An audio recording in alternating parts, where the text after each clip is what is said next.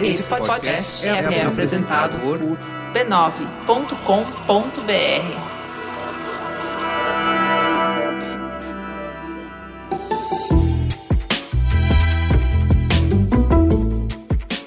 Bem-vindos ao Mamilos, o podcast semanal que faz jornalismo de peito aberto. Eu sou a Juva Lauer e vocês estão ouvindo esse som? É o nosso coração batendo apertado de saudades do sotaque mineiro mais delicioso do mundo. Cris Bartz está quase voltando. Chama que ela vem! E o programa de hoje é patrocinado pela GE Healthcare, que não só trouxe o tema para pauta, como possibilitou nossa viagem até Barretos para a gente fazer essa gravação cercada pelas pessoas que estão liderando a luta contra o câncer no Brasil. A GE Healthcare é líder na venda de equipamentos médicos hospitalares e é a principal empresa quando falamos em tecnologia de imagens para exames. Presente em mais de 120 países, a GE Healthcare busca precisão na saúde em diagnósticos, terapêutico e monitoramento por meio de dispositivos inteligentes, análise de dados, aplicativos e serviços. Com mais de 100 anos de experiência no setor de saúde e mais de 50 mil funcionários em todo o mundo, a empresa ajuda a melhorar os resultados de forma mais eficiente para pacientes, profissionais de saúde, pesquisadores e empresas de ciências da vida, realizando mais de 3 bilhões de exames por ano e investindo por volta de 1 bilhão em pesquisa e desenvolvimento de novas tecnologias para ajudar a salvar ainda mais vidas em todo o mundo. Teta Senta que lá vem polêmica. Vamos para a teta então? O câncer de mama é o segundo câncer mais comum entre as mulheres no mundo e no Brasil. Segundo uma estimativa do Instituto Nacional do Câncer, o INCA, em 2018, o prognóstico é de que surjam mais de 60 mil novos casos de câncer de mama. A boa notícia é que, se descoberto em fase inicial, a chance de cura é de cerca de 90%.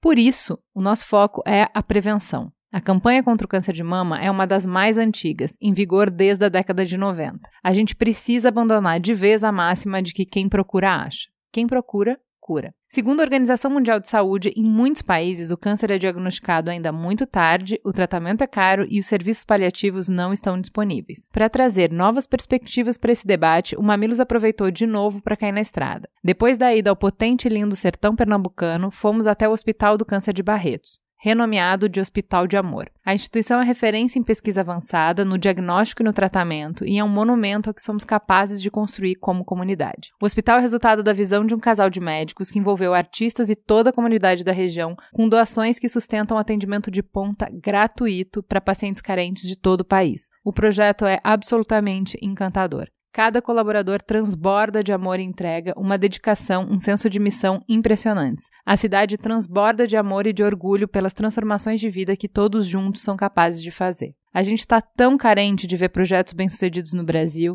e até Barretos foi extremamente inspirador. Conheçam o Hospital de Amor, conheçam as histórias, ajudem com doações, façam parte dessa caminhada. É com esse sentimento de potência que a gente começa a nossa conversa para compreender mais sobre o câncer de mama prepara o coração porque tá emocionante. Pessoal, muito bem-vindas. Eu queria que vocês começassem se apresentando, dizendo o nome e quem são vocês na noite. Muito bem, eu sou Silvia Sabino, eu sou médica radiologista e sou especialista em diagnóstico de câncer de mama. Meu nome é Camila Panice e eu sou psicóloga. Meu nome é Viveca Caetila, eu sou sobrevivente de câncer de mama e sou CEO da GEA do Brasil. Muito bem, bem-vindas, muito obrigada por terem aceitado o nosso convite. A gente está gravando direto do Hospital de Câncer de Barretos, que é o Hospital do Amor, é isso? Falei é certo? Isso.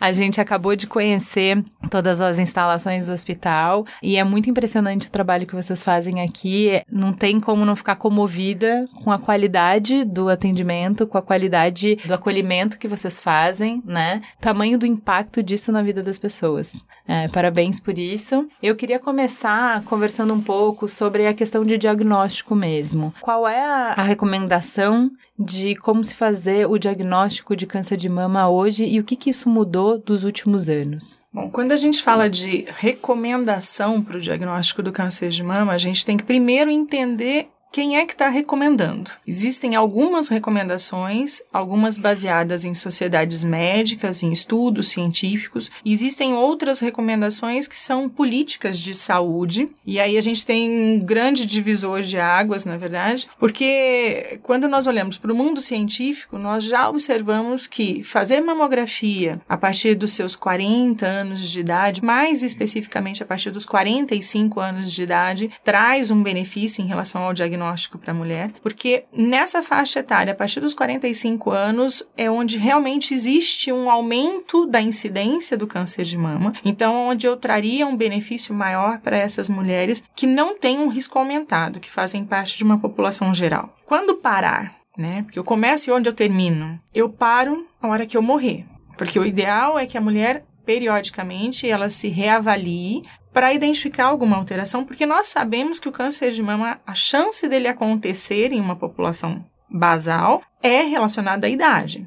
Minhas células vão envelhecer e quanto mais velhas elas estiverem, maior a chance de eu desenvolver o câncer. Então não existe uma idade limite de eu falar, ah, então tá, você chegou em 80 anos e agora você não tem mais risco de ter câncer de mama. Isso não existe. Então hoje os estudos mais atuais, alguns programas de rastreamento chegam até 74 anos, mas hoje os estudos mais atuais eles mostram que o ponto de corte de interrupção do rastreio, ele é muito personalizado. Ele tem que levar em conta a sua chance de estar viva daqui 10 anos. Se você tem chance de estar viva daqui 10 anos, você precisa pensar em rastrear o câncer de mama. Essa é a ideia. Ok, falamos do ponto de vista científico. Agora vamos falar do ponto de vista de saúde pública. Quando a gente imagina que eu vou oferecer, eu sou um gestor de saúde, eu vou oferecer um exame gratuitamente e eu sou obrigada a oferecer e manter a periodicidade desse oferecimento. Eu preciso entender qual é o volume de pessoas que eu tenho a capacidade de oferecer isso e garantir o atendimento. Então, do ponto de vista de saúde pública, hoje o que reza o Ministério da Saúde é que o exame seja feito a partir de 50 anos de idade até 69 anos de idade, a cada dois anos, sendo que normalmente as sociedades médicas pedem que o exame seja realizado todos os anos. Isso é o que, do ponto de vista de saúde pública, o Brasil consegue oferecer e manter, garantir o acesso à população. É o ideal? Nós sabemos do ponto de vista médico que não é, mas é o que o país consegue prover, certo? Então essa é a importância. Mas existem muitas limitações, limitações de acesso da população aos exames. Nós sabemos que Enquanto em alguns lugares é relativamente fácil se fazer o exame de mamografia, existem lugares onde você está numa fila de espera que vai demorar seis, oito meses para você conseguir fazer, acessar o exame que de repente você já sabe que vai estar tá alterado porque você tem um sintoma. Então a situação do país é muito diversa e dentro dessa diversidade a gente ainda tem que levar em consideração o pré conceito que muitas mulheres têm, que na verdade está associado muito ao medo ao medo de achar alguma coisa, de ter uma doença. Tem um ditado que é quem procura acha, né? Isso. E eu acho ótimo que aí a gente pode aqui filosofar muito sobre como isso não faz sentido, porque na verdade é, olhar ou não olhar não faz diferença por fato de existir, não vai deixar de existir porque só porque você não tá olhando, mas a questão de como o nosso cérebro funciona e como a gente se protege das situações que nos dão medo uhum. vai muito além disso e tornam esse debate às vezes infundado, né? O meu padrasto, que é médico, que me criou e tal, médico, ele tem as mesmas informações que você e ele falava exatamente isso. Eu não faço exame para não achar. Uhum. Então, assim, vai a, além das informações que a gente pode prover num podcast de falar, gente, mas é importante, você tem que fazer o diagnóstico. O que, que você acha, Camila, que leva uma pessoa a evitar fazer o exame para fazer o diagnóstico, para prevenção, né? Eu acho que a gente pode continuar abordando esse tema do medo, muito relacionado ao medo também do desconhecido. Então, eu tenho a informação que é importante fazer o exame, que isso pode melhorar minha qualidade de vida. Tá, mas eu fiz o exame, descobri sobre a doença e o medo da minha vida durante esse tratamento. Como que vai ser? A mudança de rotina, como que eu vou adaptar o meu corpo? Então, acho que esse medo também traz essa dificuldade em aceitar o medo do desconhecido. Então, para que que eu vou procurar uma coisa que eu não achei ainda? Então, deixa que a hora que ele aparecer,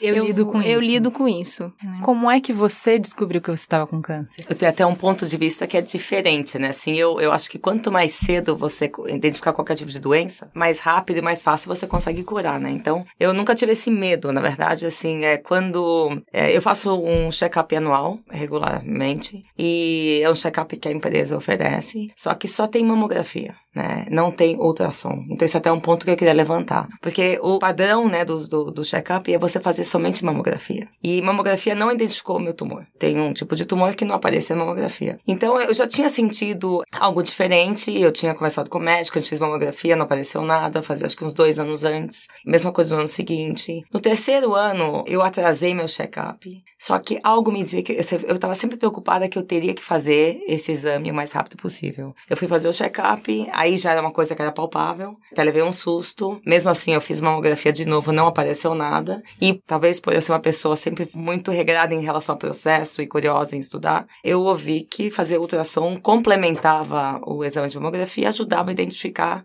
às vezes tumores que não apareciam. Eu acabei pedindo para fazer o exame de ultrassom, eu fiz no dia seguinte, e aí sim já apareceu que havia um risco médio de que fosse um tumor. E aí eu já segui com uma biópsia e a biópsia confirmou que era câncer de mama. Então assim, eu corri muito, assim, acho que veio muito da minha iniciativa e da minha é, vontade de realmente descobrir o que que era, porque acho que a, a opinião né, da, do médico, talvez naquele momento eu achava que não, não tinha um risco tão grande, mas acho que isso foi algo que fez uma diferença muito grande no meu diagnóstico. Por que que faz diferença por que, que se fala tanto de fazer a mamografia? Toda vez que a gente fala de câncer de mama, se fala muito de mamografia. Por que, que faz tanta diferença fazer esse diagnóstico precoce? Diagnosticar precocemente o câncer, literalmente, é chegar antes. É mudar o curso dessa doença, mudar o que vai acontecer na vida dessa mulher. Faz toda a diferença do mundo eu pegar e identificar um tumor com menos de um centímetro, menos de um centímetro e meio, e já identificar um tumor um pouco maior. O risco desse tumor, ele não está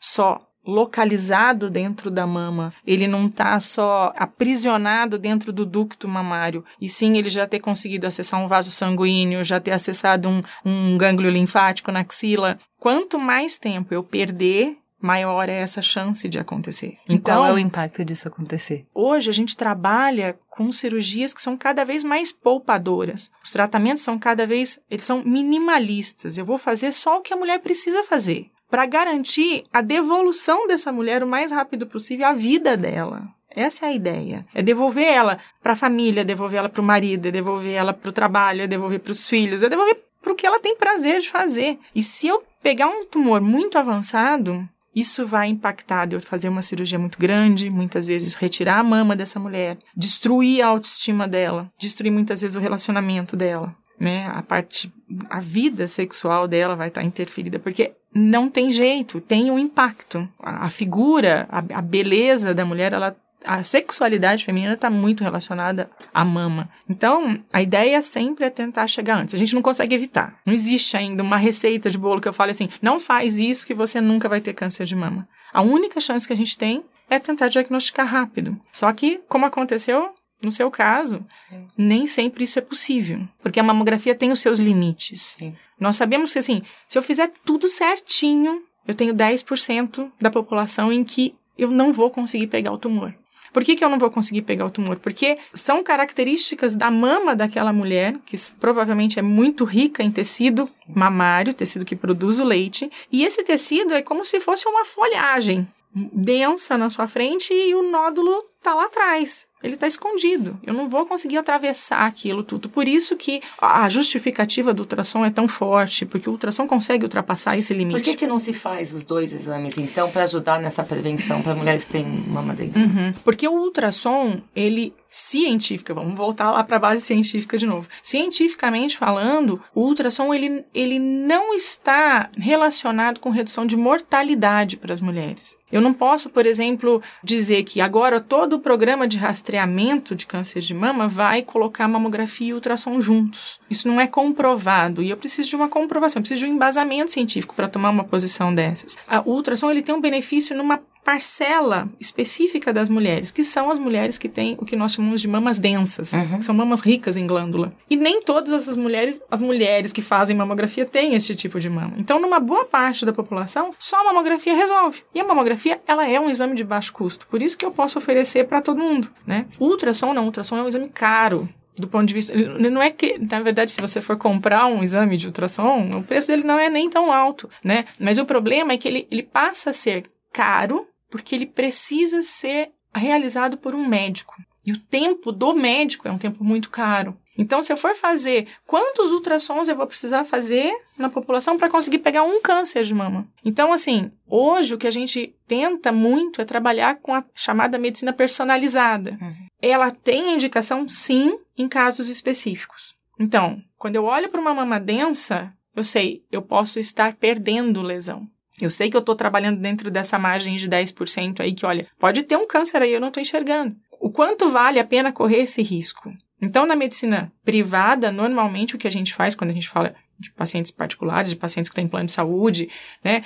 Eu não estou falando do programa que é oferecido pelo governo, mas da parte, quando a gente fala de medicina privada, hoje o que se faz é tem mama densa, eu já coloco o ultrassom Sim. junto, porque eu sei que ele vai conseguir ocupar esse espaço que eu tinha de deficiência do primeiro método, entendeu? Já que você falou de um caso específico que só a mamografia não seria o suficiente, fala pra gente também que outros grupos de risco existem e que vão requerer outro tipo de prevenção. As mulheres com mamas densas são o nosso maior desafio, eu diria. Hoje a gente tem. Eu nunca tinha ouvido falar disso. Como é que eu sei se eu tenho mama densa? Fazendo mamografia.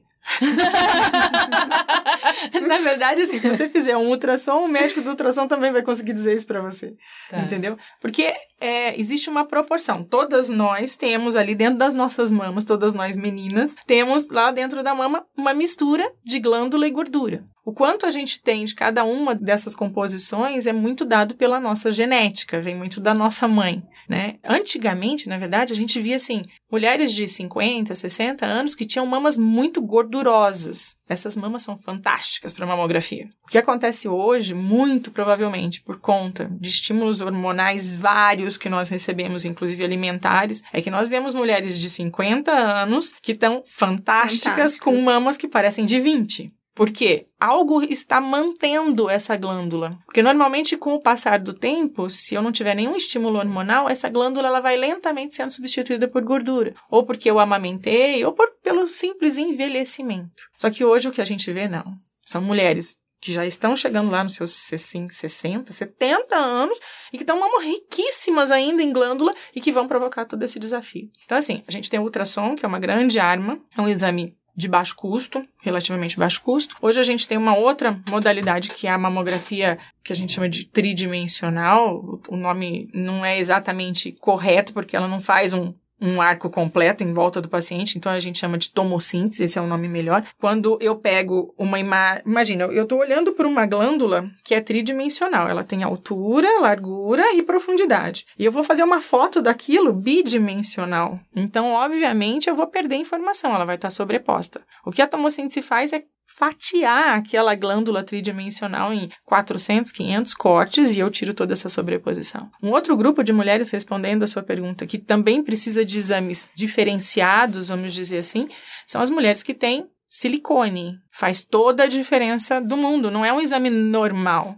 Eu não vou lá e vou fazer os quatro apertos da mamografia, né? Duas de cima para baixo e duas na lateral. Eu vou precisar fazer mais do que isso. Eu vou ter que colocar, empurrar um pouquinho esse silicone para trás e refazer toda aquela, aquela sequência de imagens para conseguir chegar mais na glândula da mulher. E normalmente a gente acrescenta ultrassom, porque o ultrassom consegue ver as margens desse silicone, ajuda a tirar um pouco aquela, aquela sobreposição de informação. A ressonância magnética traz informação também. Então, quem coloca silicone já tem que ter em mente assim: é legal, a autoestima vai ficar fantástica, Sim. mas com certeza eu vou precisar de mais ferramentas para poder diagnosticar um câncer. Aí o pensamento das mulheres antigamente também era bem interessante. Elas falavam assim: nossa, eu vou colocar o silicone e vai esconder o câncer. A gente percebeu que nas mulheres que colocam silicone a gente encontra mais câncer, mas é por causa do silicone? Não.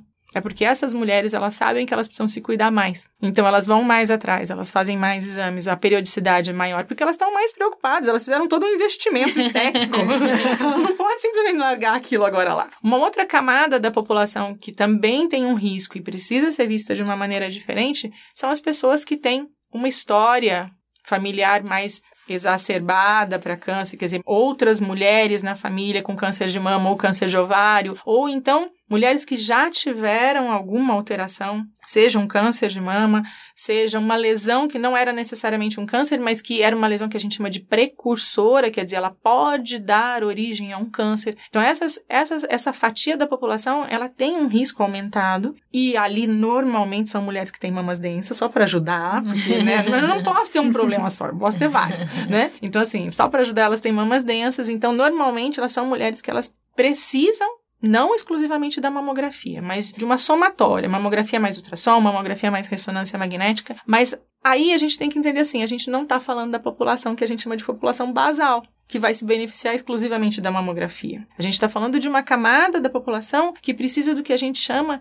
de rastreamento de alto risco, que é um olhar completamente diferente, é escutar a história que essa mulher está trazendo, né? Ou a história de vida que elas se propôs quando ela colocou silicone, ou a história pessoal ou familiar dela. Então, a sensibilidade do profissional médico em escutar isso e o radar dele acionar e ele falar: opa, esta mulher não pode fazer só mamografia, porque ela não faz parte daquela camada basal da população, e sim, ela está numa camada diferenciada, é essencial a educação, a comunicação para essa população é muito importante, porque a gente consegue, que é o meu caso, eu acho que se eu tivesse descoberto há, há, um ano antes, o meu já era invasivo, né? O risco teria sido menor, né? Assim, a, a o processo talvez teria sido menos, psicologicamente, acho que eu, eu ficaria menos abalada, menos talvez, que eu, eu, eu, pensaria, olha, isso é realmente a inicial. Eu peguei o câncer numa fase inicial, mas poderia ter sido muito mais cedo ainda. Então, acho que essa educação é muito importante.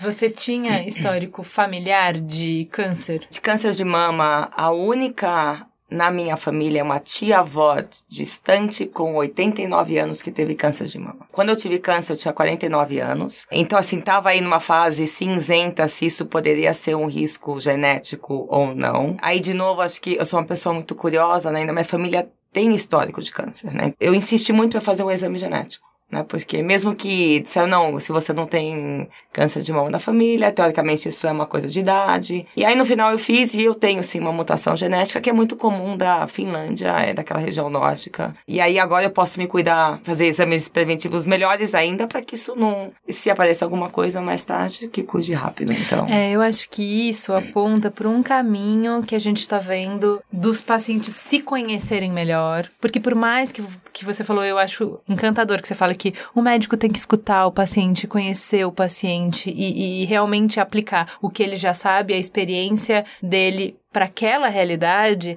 o médico não vai saber tanto quanto o paciente sabe de si. Então é importante que o paciente se conheça, que o paciente conheça que ele o tenha histórico. informação também, é. né? Que ele saiba que ele pode procurar um serviço de saúde, o que, que ele pode argumentar, não só, é, ah, o médico falou, então vai ficar por isso mesmo, né? Sim. Então, ele se conhecendo, ele tendo as informações, ele pode argumentar. Ok, então a gente teve diagnóstico de câncer. Quais são, você começou a falar de estágios, quais são esses estágios? O que que são isso? O que que isso significa na hora que eu recebo um diagnóstico de estágio 1, de estágio 2? O que que é isso? Nós dividimos a doença, primeiro, em relação ao tamanho do nódulo, do, da lesão que foi identificada. Esse tamanho tem um, uma medida que nós fazemos clinicamente, quer dizer, é quando o médico ele examina a paciente e clinicamente ela, por exemplo, é um estadio zero, porque ela não tem nada de palpação, ela já é um estadio 1, quando ela tem uma palpação pequena, ou ela vai progredindo. Mas o estadiamento que mais nos interessa e que vai realmente fazer a diferença para a mulher é o que a gente chama de estadiamento patológico, que é depois que eu tirei a doença,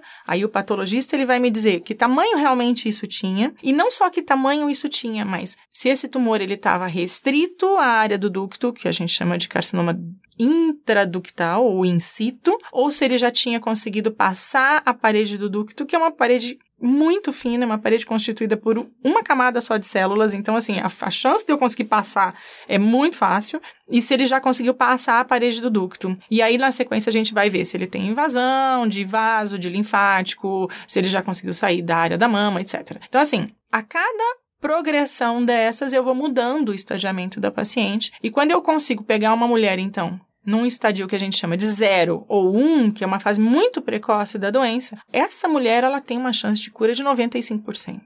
Então, por isso que todos os nossos esforços, eles são concentrados em, em buscar esta mulher. E essa mulher é uma mulher que não tem nada palpável. Meu nome é Yara, eu trabalho na Fundação Pio 12, eu trabalho na internação cirúrgica como auxiliar administrativo. Eu era uma pessoa que, por mais que eu sorria, eu era triste eu carregava uma angústia muito grande por toda a história de vida que todos nós temos, né? E eu não conseguia me libertar dessa angústia. E quando eu descobri o câncer, eu conversei muito com Deus e perguntei para ele o que o Senhor quer de mim agora. O Senhor quer força? O Senhor quer fé? O Senhor quer garra? Eu vou ter. E eu peço ao Senhor que esteja comigo para caminharmos juntos nesta batalha porque eu sei que vai ser uma batalha, mas eu sei que o Senhor vai me dar a vitória. E ele me deu. Eu estava trabalhando normalmente, num dia de trabalho, normalmente, quando eu decidi vir até a prevenção fazer a mamografia, porque já estava na, hora de fazer.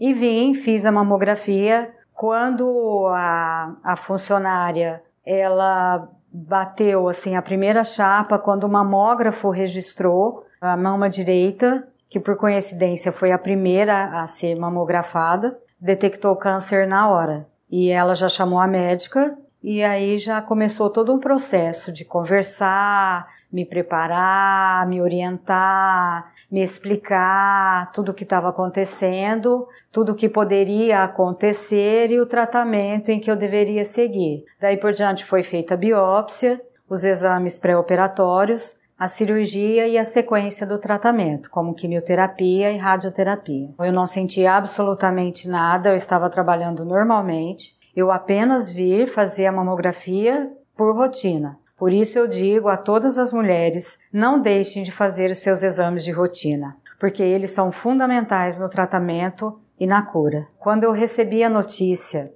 do câncer, o chão abriu diante dos meus pés. Eu falei: e agora? Eu vou morrer agora? Eu vou viver? Eu vou sobreviver ao tratamento? Como vai ser o tratamento? Geram muitas dúvidas na cabeça da gente. É, é um turbilhão de perguntas, um turbilhão de dúvidas, um turbilhão de respostas que a gente tem, ao mesmo tempo não tem, que a gente quer ter, a gente quer buscar. A vida muda por completo, a vida muda totalmente, porque você tem uma rotina de vida, você sabe que você não vai mais ter aquela rotina, pelo menos por um tempo. Você vai ter que seguir um tratamento que é muito sério e deve ser muito respeitado para que você obtenha o que você tanto almeja, que é a cura. Mas a notícia do câncer, você está com câncer, não é fácil. No momento em que a médica me passou a notícia de que eu estava com câncer, eu acreditei mas não aceitei. Porque uma coisa é acreditar que você está com câncer, outra coisa é aceitar que você está com câncer. Porque todo o processo de tratamento até chegar à cura é muito complicado, é muito tenso.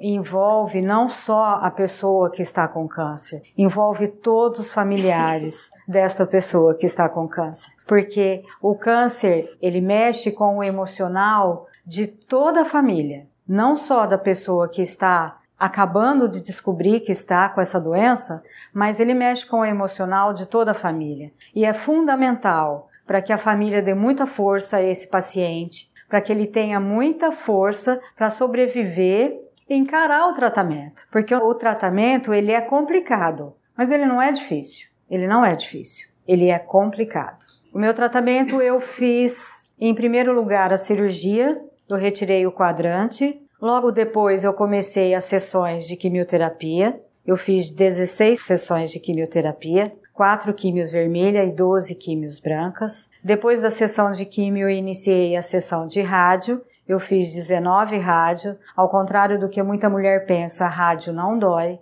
Eu, em absoluto, não senti dor nenhuma. Eu indico e aconselho a que todas as mulheres não interrompam o tratamento, porque é a sequência correta do tratamento que vai definir se a pessoa está curada ou não. Esse tratamento não é fácil em hipótese alguma. Em nenhum momento ele é fácil. As quimioterapias, elas debilitam demais o corpo, mas assim, o que a gente tem sempre que ter em mente é a fé em Deus e a certeza de que você vai conseguir superar, porque é só uma fase. Todos nós passamos por fases difíceis. Se é câncer ou não, a fase difícil ela vem para qualquer pessoa. E a gente tem sempre que ter em mente que é apenas uma fase. Tudo tem data para começar e terminar. E assim é o tratamento para câncer. Ele tem data para começar e tem data para terminar. E o mais importante é que a gente tem que se ver lá na frente. Como você quer estar daqui a um ano? Você quer estar livre dessa doença? Você quer ter a sua rotina de vida e a sua vida normal? Ou você quer continuar nesse tratamento, nessa preocupação, se você está bem, se você não está bem? Como você quer estar daqui a um ano? É isso que você deve pensar. Pensa em como você vai estar daqui a um ano, com seu cabelo restabelecido, com seu tom de pele restabelecido, com a sua força, a sua energia, a sua saúde, a sua rotina de trabalhar todos os dias, de ter o seu dia a dia já definido. Então eu desejo a todas vocês, tenham fé, tenham confiança em si mesma, vocês vão vencer. A vitória é garantida. Durante o processo de tratamento para químio, como eu já disse, foi uma batalha, eu tive o fundamental apoio da minha família. Sem o apoio da família, sem o apoio dos amigos, porque eu descobri nesse turbilhão de emoções, de sentimentos, quem são verdadeiramente os meus amigos. E eu só tenho a agradecer a eles e a Deus por isso. A vida após o câncer é maravilhosa. Quem passa pelo câncer não consegue passar por ele sendo a mesma pessoa. O simples fato de acordar e abrir os olhos é a dádiva de Deus, de que Ele te concedeu mais um dia de vida. O prazer em ver o sol, o prazer em sair da sua casa para trabalhar, em ter a sua vida, em ter a sua saúde, em ter a sua energia renovada, é inarrável. É um divisor de águas, o antes e o depois do câncer. Hoje eu posso dizer, eu sou muito mais feliz depois do câncer do que antes dele porque ele só me trouxe lições. E aí eu quero ir pro e aí? Porque aí você recebe um diagnóstico, você buscou muito esse diagnóstico. Mas aí uma hora você ouviu câncer. Eu, e aí? Ouvi sozinha, porque o que que eu fiz? Continuei trabalhando, né? Eu, eu, eu fiz é, a biópsia é, numa sexta-feira e o resultado ia sair na terça. Eu sabia o horário, eu tinha acesso ao resultado via digital no site, então eu fiquei acompanhando. E assim que saiu o resultado, eu abri e olhei. E o choque, né, de você ver o resultado, e assim, primeiro que você não entende, né? Eu não sou médica, então eu não entendo direito, mas a, a palavra câncer apareceu, né? E acho que a, naquele momento, né, eu estava até no meio de uma numa reunião, né? Porque apareceu lá que o resultado tinha saído, eu vi, eu saí, eu, eu parei para pensar, que, sabe, o que, que eu faço agora? Né? Eu não sabia para quem ligar, o que, que fazer, e, e aí eu, eu acabei ligando para a médica da GE, chamei ela, falei assim: olha, me indica um médico, me fala o que, que eu tenho que fazer agora, para eu começar a ver quais são os próximos passos e como é que eu tenho que me, me tratar para eu curar isso logo e voltar à vida. Então, assim, acho que esse momento aí de ter visto isso sozinha foi um momento difícil, né? Mas eu sou dessa forma, né? Eu não, eu não ia esperar, né? Então. É... Então, mas ao mesmo tempo, eu, eu acho legal que você traz isso, eu sou dessa forma, porque o meu caminho natural já seria da gente começar a construir aqui, de conversar assim, gente, essa ansiedade de você abre, aí você procura no Google o que que é, uhum. aí vem o pior dos cenários, e aí você já constrói um horror e você fica sofrendo loucamente até o dia que você vai ficar na frente do médico que ele vai olhar para você e falar, calma, não, não é isso, eu... né? Mas eu acho interessante que você fala, Tá, mas olha só, muito bonitinho, no PPT funciona. Eu... no, no livro você põe lá, no que vai falar pros médicos, você põe isso que vai funcionar. Mas na vida real, eu nunca fui assim, eu não esperei pra saber nada, não ia ser isso que eu ia esperar. Sim. Então, acho que lidar com a realidade e não com o imaginado, e não com a utopia, e não com o desejado, também é uma parte importante dessa jornada de cura. Olha. Mas imagina a ansiedade de você ficar esperando, você sabe que o resultado tá lá disponível de uma forma digital. É só você clicar para você ver o resultado. E você vai esperar o quê? Uma semana, dez dias para ver o médico? Eu abri no mesmo dia. Fui falar com uma médica, então assim, eu não é que eu fui pesquisar no Google, que eu acho que isso realmente acho que confunde mais as pessoas, porque tem informação aí que você nem consegue entender e não sabe se é informação correta ou não, então eu falei com uma médica, marquei uma consulta manhã seguinte, sete e meia da manhã, e aí já, já então comecei. Então assim, eu tive aí um período de 12 horas, talvez, entre uma a hora que eu de sono perdida. que, não é, que não é o fim do mundo, mas eu achei melhor assim do que eu ter esperado, imagina, sabendo que o resultado tá pronto, uma semana pra consulta, pra depois poder ver o que, Sim. que ia acontecer. Meu nome é Jussara, eu sou técnica de enfermagem, trabalho na endoscopia da prevenção. Ah, eu tinha uma vida assim, trabalhava bastante, é, tranquila. Mas assim, depois do câncer, eu acho que minha vida deu uma mudada. Antes eu era mais estressada, dava pouco valores nas coisas pequenas, né? Eu acho que eu tive uma boa mudança depois de tudo isso. Eu não fazia o exame de prevenção porque não estava na faixa etária ainda da prevenção de mama. Eu tinha 36 anos e eu descobri, eu mesma que descobri. Tomando banho, senti um nódulo, né? Esperei um tempo para ver se aumentava, alguma coisa assim. Só que nesse tempo, nesse um mês, é, na verdade, eu estava bem estressada por conta de serviço. Faltava um mês para mim sair de férias. Então, quando a gente vai chegando perto das férias, a gente fica meio estressado, né? E deixei, deixei quieto. Aí saí de férias. E nesse tempo que eu saí de férias, ele aumentou. Aí, quando eu voltei a trabalhar, eu falei com o médico da mama, com o Dr. Tony, e a princípio ele não suspeitou de câncer. Ele, ele achou que fosse um fibroadenoma. Mesmo assim, ele, ele propôs a re- fazer a retirada por conta dele estar crescendo e talvez ele ia me atrapalhar. É, só que nesse meio tempo ele pediu ultrassom e mamografia. Quando eu fiz a ultrassom, aí o médico que fez pediu uma biópsia, porque ele já suspeitou do exame, né? Aí dentro desse tempo eu fiz a biópsia e deu o carcinoma. Ele me falou, só que eu, eu fiquei assim, tipo, não queria acreditar. Aí ele até me fez um monte de perguntas, pedia para me responder, me falou sobre o tratamento. Eu falei, olha, doutor, deixa eu ir embora para casa, porque eu preciso de pensar, eu, eu não quero responder nada agora. Aí eu fui, ele falou, mas a gente precisa marcar um retorno. Eu falei, não, eu vou fazer o tratamento, mas deixa eu só aceitar essa notícia, né? E aí eu fui pra casa, tudo, voltei depois de dois dias. Aí, assim, é triste, muito triste você receber essa notícia, né? Você, você perde o chão. Mas depois que começa o tratamento, eu fui muito bem na cirurgia, tudo. Assim, não é fácil. Eu fiz os exames, né, de estadiamento e logo eu fiz a cirurgia, porque eu fiz a mastectomia. Você quer tirar isso do seu corpo, lógico. Só que é triste, assim, você vê. É porque pra mulher tirar a mama é um pouco complicado. A cirurgia minha ficou ótima, mas não é a mesma coisa, né? E ainda mais que eu te- precisei tirar um pouco de pele, então a prótese foi bem pequenininha. Então, assim, foi. Até a parte da cirurgia foi um pouco complicado para você aceitar, mas até deu certo. Mas a parte mais difícil que eu achei foi a químio, a parte da quimioterapia por conta assim, a princípio ela é bem assustadora. E para você aceitar que seu cabelo vai cair, não é fácil. Aí cai toda a sobrancelha, cai o cílio. Então assim, você fica irreconhecível. Essa é a verdade. Aí você fica inchada. Então assim, você é muito complicada essa parte. A princípio, essa é a parte que mais te assusta. A princípio.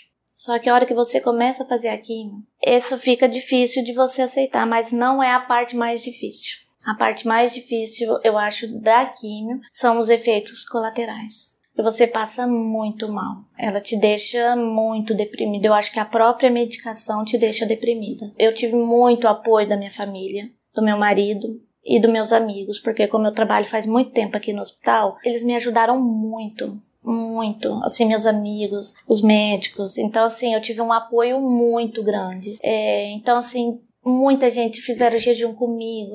Tinha gente que chegava e falava, Ju, eu tô orando por você. É, então, assim, eu, eu tinha, assim, muitas visitas em casa. Esse tempo foi muito, assim, vamos dizer, abençoado. Minha família, assim, se dedicaram. A minha mãe, ela se dedicou, ela tirou o ano para mim. Né? Então, assim, meus, minhas irmãs, assim, me ajudaram muito. Então, eu acho que, assim, tinha dia que eu falava, Deus, dá força para minha família e me leva embora que eu não aguento mais. Eu cheguei a dizer isso, assim, muitas vezes. Ainda bem que Deus não escutou.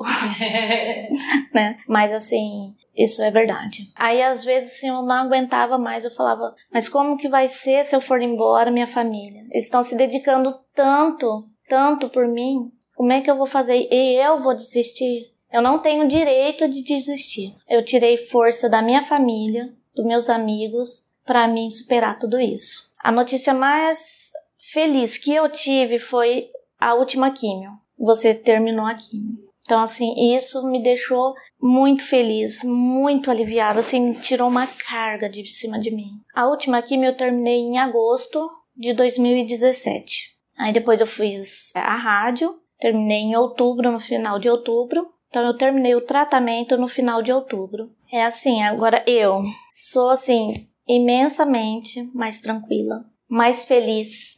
Assim, coisa assim que antes passava batido, hoje não. Hoje eu vivo a cada dia. Eu vivo dia a dia, né? Porque assim, hoje eu dou muito mais valor na vida, muito. Embora eu já trabalhava aqui há muito tempo, mas só quem passa para saber o que isso significa na sua vida porque assim, assim a vida da gente muda completamente. O tratamento é muito difícil, mas vale a pena. Vale a pena cada tratamento, vale a pena cada sofrimento, assim, e tudo passa, que o tratamento passa.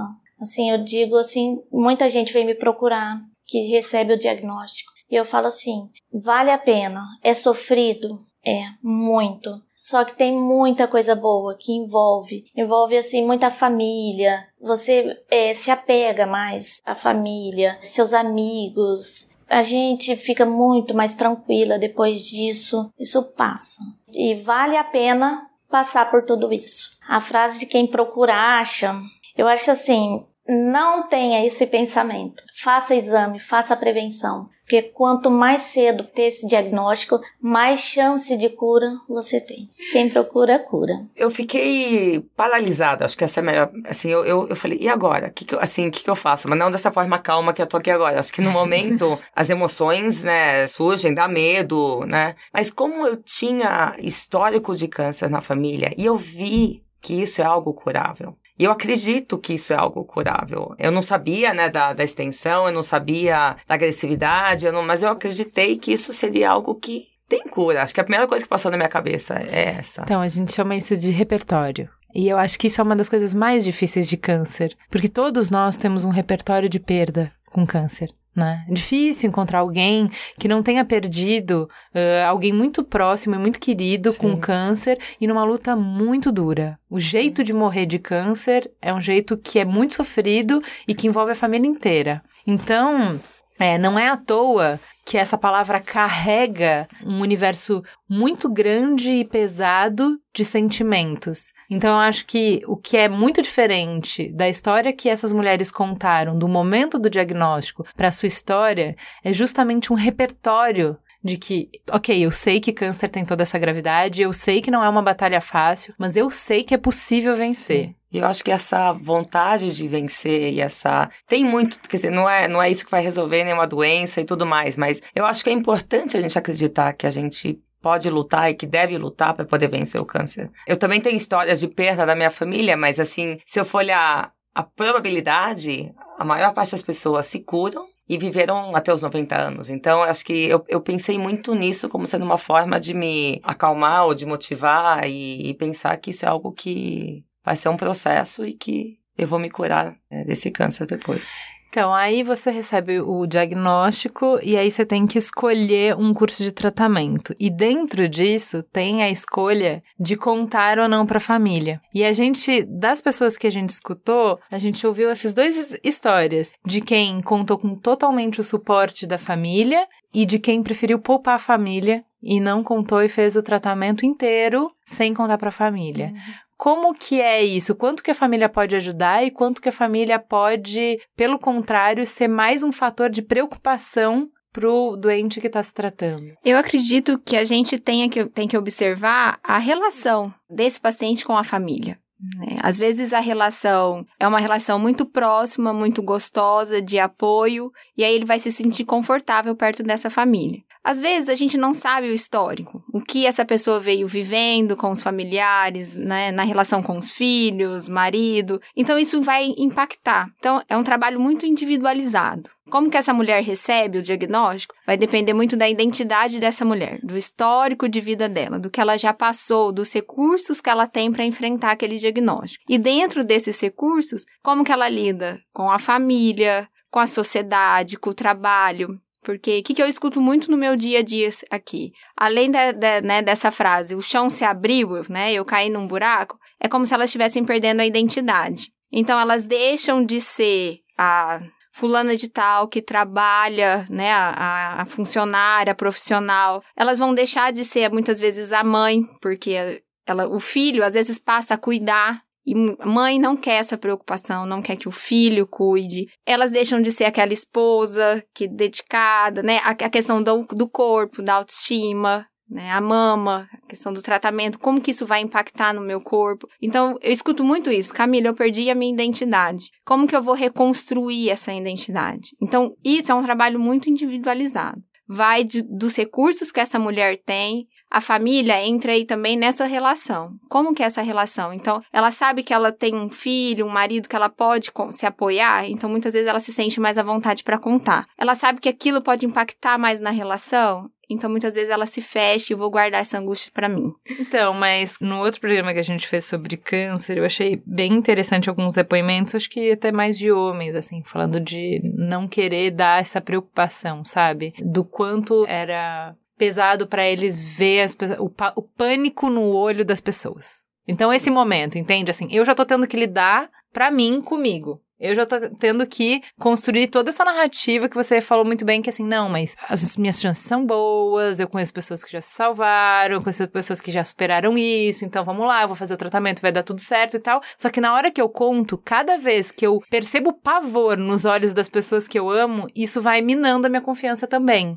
Sim. Então, essa é uma escolha. Falar me dá acesso ao apoio das pessoas, mas falar também me expõe aos medos das pessoas que também me contaminam. É uma escolha difícil, né? É, mas aí acho que a gente entra novamente na questão da relação. Como que está construída essa relação? O estigma da doença dá muito medo. O que eu percebo, a hora que a, mulher vai fazer a quimioterapia, que é qualquer um que passar na rua por causa da queda do cabelo, vai saber que aquela pessoa está fazendo tratamento oncológico. Então, o estigma da doença dá medo. Então, como aquela pessoa vai me olhar? Ah, coitadinha que tá com câncer, nossa, a gente precisa proteger essa mulher. Então, acho que a mulher vai sentindo em quem que eu posso confiar, em quem que eu posso contar e também a reação. Muitas se sentem, ai, muitas levam para a igreja, para a comunidade que elas participam, outras se fecham nela. Às vezes só, eu quero só que o meu marido, meu filho saiba, eu não, não gostaria que a minha mãe soubesse. Então, vai muito desse recurso dessa mulher, de como que ela vai lidar com isso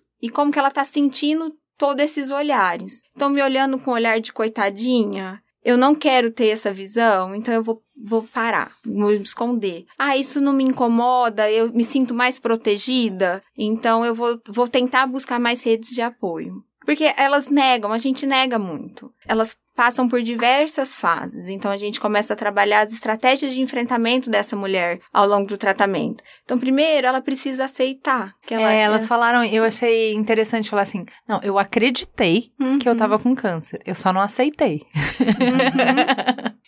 Uhum. o que, que é isso? O que, que é aceitar que você tem câncer? Que você vai viver essa realidade. É um tratamento que exige paciência. Não, eu, eu costumo dizer, você não vai tomar um remédio hoje e amanhã você vai estar tá bem, como um resfriado, que você vai melhorando em dois, três dias. É um tratamento que exige paciência e uma luta com esse estigma. Porque ainda a gente vê o câncer como, ah, nossa, eu tô com câncer, então me deram ali uma bomba relógio que vai explodir daqui a pouquinho, eu vou morrer. E então é você trabalhar essa ansiedade dessa mulher em relação a sentir como se, bom, então tudo aquilo que eu tinha planejado vai por água abaixo, vai acabar? Não, então é aí que você começa a trabalhar a aceitação. Olha, então você tá com esse diagnóstico, você vai passar por esse tratamento. Então vamos supor no caso de câncer de mama, né, que é o que a gente está falando, vai fazer a cirurgia. Então vamos aceitar esse momento da cirurgia. Como que essa cirurgia vai impactar no seu corpo? Vai fazer a quimioterapia, vamos aceitar. Isso não é um processo assim todas aceitam no mesmo momento. Não, aí ela nega,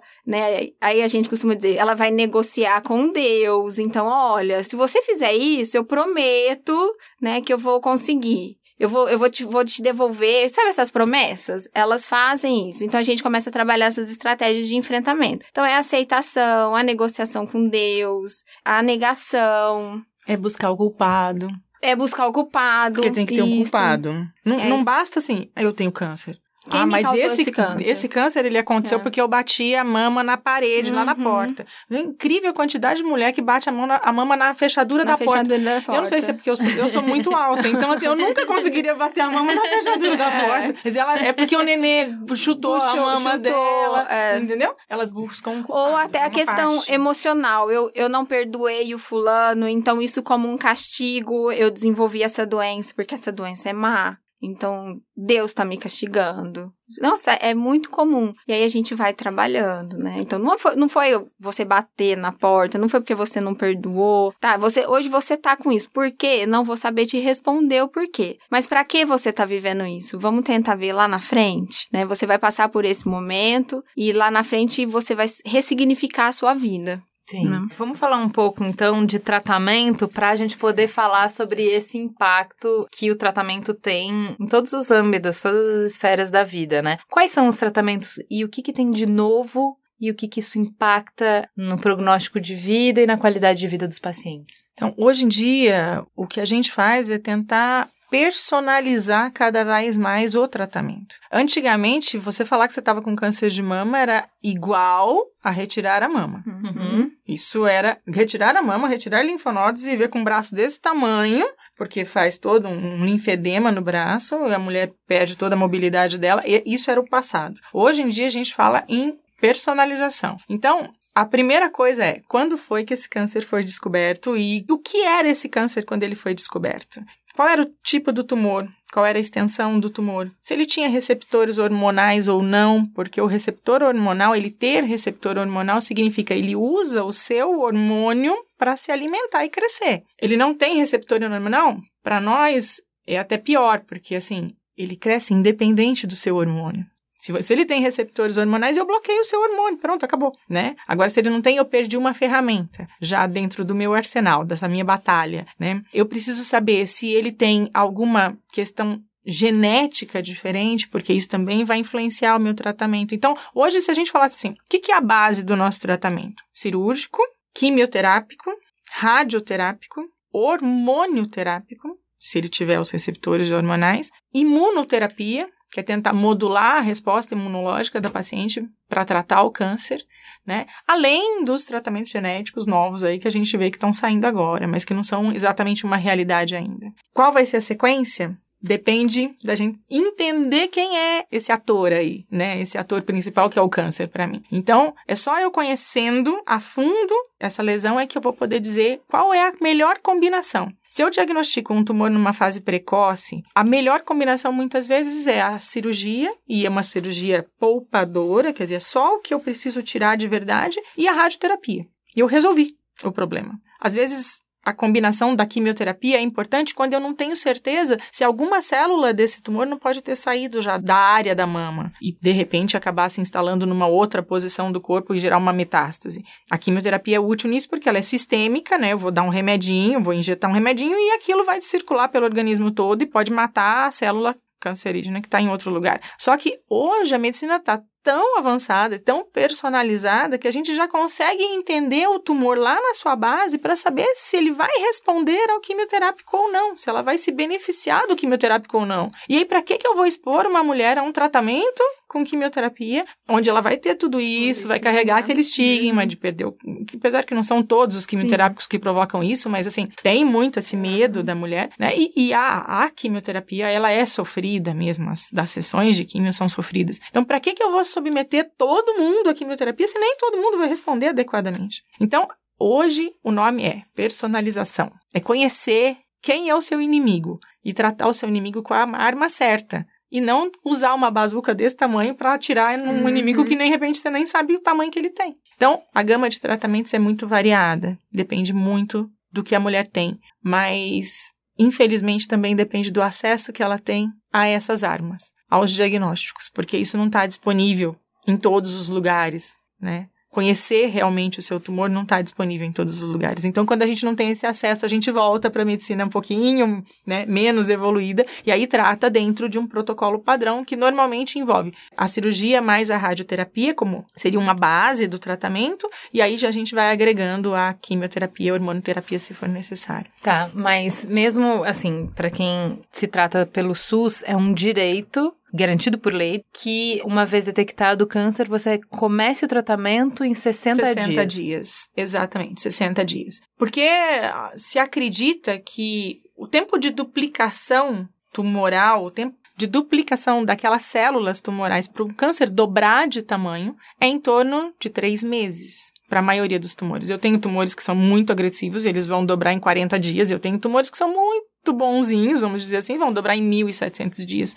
Mas a grande maioria dos tumores em três meses eles vão duplicar de tamanho. Então, eles instituíram essa regra de 60 dias, porque eu tô ainda, eu não, eu não cheguei a duplicar o tamanho da lesão, e seria um tempo hábil que eu poderia estadiar essa pessoa, fazer todos os exames para identificar exatamente qual é o tumor e aonde ele está. Se ele está restrito àquele órgão ou se ele já conseguiu se disseminar pelo organismo, exatamente para a gente poder modular o tratamento que vai acontecer. Queria te fazer uma pergunta. É, esses tratamentos modernos, né? Mais o, pertinho, né? Essa identificação né, do, do tumor e olhar a genética do tumor uhum. em si, eu, eu fiz esse exame. Só que ele é muito pouco acessível para a população, porque ele é muito caro. Uhum. Ele não é coberto por planos de saúde. Mas olhando para esse exame, que eu acho que poderia realmente reduzir todo até o custo de tratamento, não só o impacto para a mulher, mas o impacto também para a rede de saúde, assim, uhum. seria um custo enorme que você deixar de gastar com tratamentos que não têm eficiência, eficácia, que iam fazer sua pessoa passar né, por algo super difícil. Por que, que isso não está na, na, rede pública? na rede pública? Então, o que acontece normalmente com qualquer método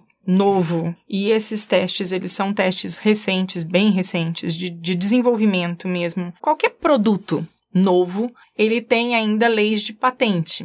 E essas leis encarecem muito o produto, né, o acesso. Então, para eu inserir uma nova tecnologia dentro da rede pública, ela precisa ser validada pela rede pública e comprovada cientificamente. E o peso de eu oferecer essa tecnologia contra o custo de eu tratar essa pessoa sem a tecnologia, ele precisa ser quantificado, Sim. né? Para você ter noção, nem a tomossíntese, que já existe desde 2010, chegou ao nível de ser ainda avaliada do ponto de vista de introdução como nova tecnologia. Então, a velocidade, infelizmente, a velocidade com que essas novas tecnologias elas vão sendo agregadas à saúde pública é muito lenta muito lenta. Obviamente existe o benefício, você é a prova viva do benefício, Sim. entendeu? Ninguém discute o benefício. Só que do ponto de vista de saúde pública, ela tem um custo hoje ainda muito elevado. Então, ela entrou e elas entram numa num hall assim, numa fila mesmo de avaliação para poder ver se aquela tecnologia é adequada ou não para entrar como base. Mas isso é o futuro. Isso, Mas isso é o futuro.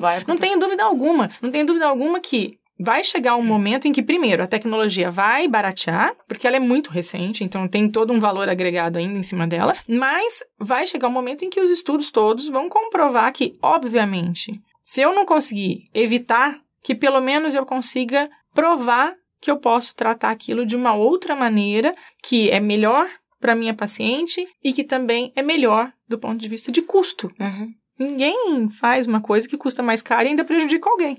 De propósito. É porque, na verdade, a coisa é. O processo é moroso, né? Então. Falando então de prejudica alguém, vamos falar sobre os impactos físicos do tratamento. O que, que isso tem de diferente de outros tratamentos médicos? Por que a quimio é tão agressiva? Imagina assim, a função da quimioterapia é matar células que como é que ela consegue identificar que ela vai matar uma célula do câncer e não vai matar a sua célula, que é uma célula normal? Então, o, o jeito que ela trabalha é tentando identificar células que têm um poder de duplicação anormal, né? Só que existem células do nosso organismo que também têm esse poder de duplicação. Nem todas as células do nosso organismo são estáveis e não vão se multiplicar uhum. nunca, elas também se multiplicam. Então, obviamente, à medida que eu uso a quimioterapia, ela vai atingir as células neoplásicas, mas também vai atingir células saudáveis. E quando eu não consigo saber exatamente qual é o tipo de quimioterapia que eu preciso usar para aquele paciente,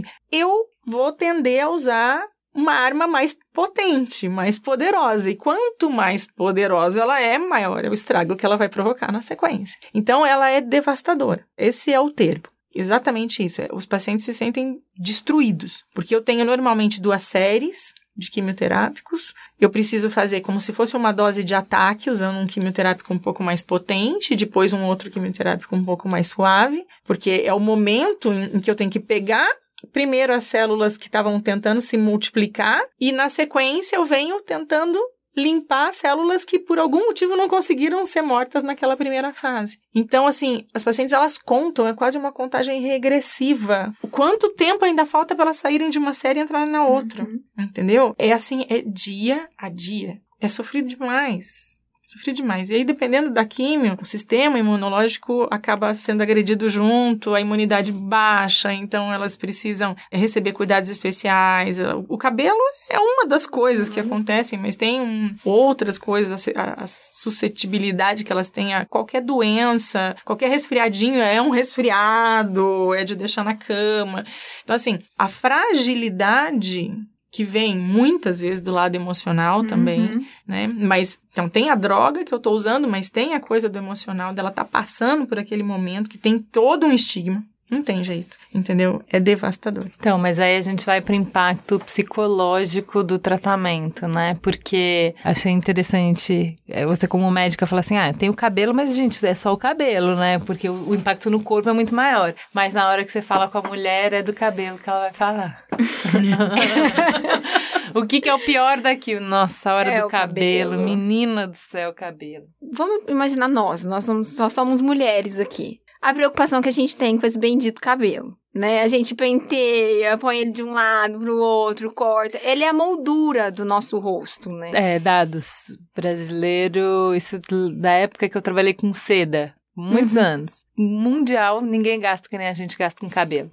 No mundo, ninguém gasta o que brasileira gasta com cabelo. Então. Tipo, os caras vendem shampoo e condicionador e whatever pro mundo inteiro. E aqui, o que você botar, vende.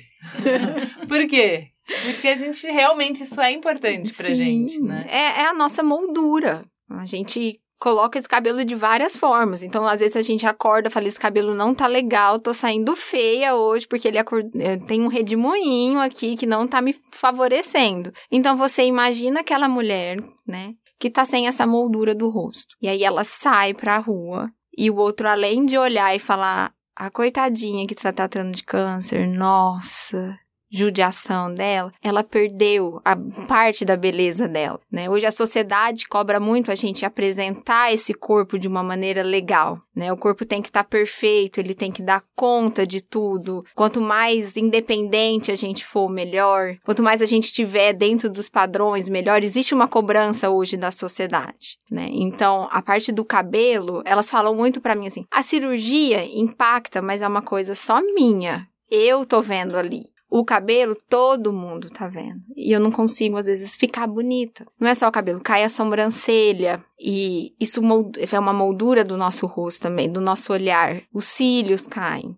Então, aquele olhar fica apático, aquela mulher fica com um olhar de doente mesmo. Então, é muito difícil você encarar o olhar do outro sem estar se protegendo mesmo. A gente fez um programa chamado Beleza para Quem? Uhum. E a gente falou um pouco sobre isso, sobre quando a maquiagem ou a roupa, ou ela é uma armadura que você usa para enfrentar o mundo. O mundo, então, quando é. você entende o léxico dessa comunicação, que é a gente tem uma comunicação visual. Então, quando eu chego aqui, eu tenho que ler as pessoas. Quem que é quem aqui? Ah, tá de jaleco, você é médica, tá de jaleco, tá do, do hospital. A gente lê. Então, quando a gente entende os signos e usa os signos a nosso favor, né? Então é, é esses signos de beleza para eu comunicar o que eu preciso e para eu chegar onde eu quero. E quando isso nos aprisiona e quando isso nos faz sofrer e nos diminui, a Sim. ponto de que eu não posso ser se eu não Uhum. for fluente nesses signos. E uma das coisas que a gente falou é sobre essa escolha de vulnerabilidade, né? Porque sair de cara limpa é uma escolha de vulnerabilidade, de você mostrar como você realmente Quem é está. você? Uhum. Como você realmente está. Hoje eu estou triste. Uhum. Agora, quando eu botava maquiagem, quando eu tava muito triste, aí eu não tava afim de ser transparente pro mundo. Então eu ponho maquiagem e ninguém precisa saber o que tá se passando comigo. Da mesma maneira, quem eh, tem vitiligo, por exemplo. Eu posso hoje, eu convivo bem, eu me aceito, eu tô feliz com isso, isso não é uma questão pra mim. Então eu saio sem maquiagem. No dia que eu tô vulnerável, que eu tô triste, que eu tô, eu não quero ter que explicar, não quero ter que, então eu vou usar maquiagem pra me cobrir. E eu acho que eh, o que você tá falando é é retirada da mulher a escolha de usar essas armas. Então eu eu sempre estou vulnerável. Uhum. O, o mundo está sempre me lendo do jeito que eu tô. E isso é muito difícil, é uma vulnerabilidade extrema. Eu estou né? muito exposta. exposta. Ah, né? E a gente precisa se proteger dessa exposição. O outro não precisa saber a todo momento o que eu tô vivendo, o que eu tô sentindo. A gente tenta se proteger e nesse momento,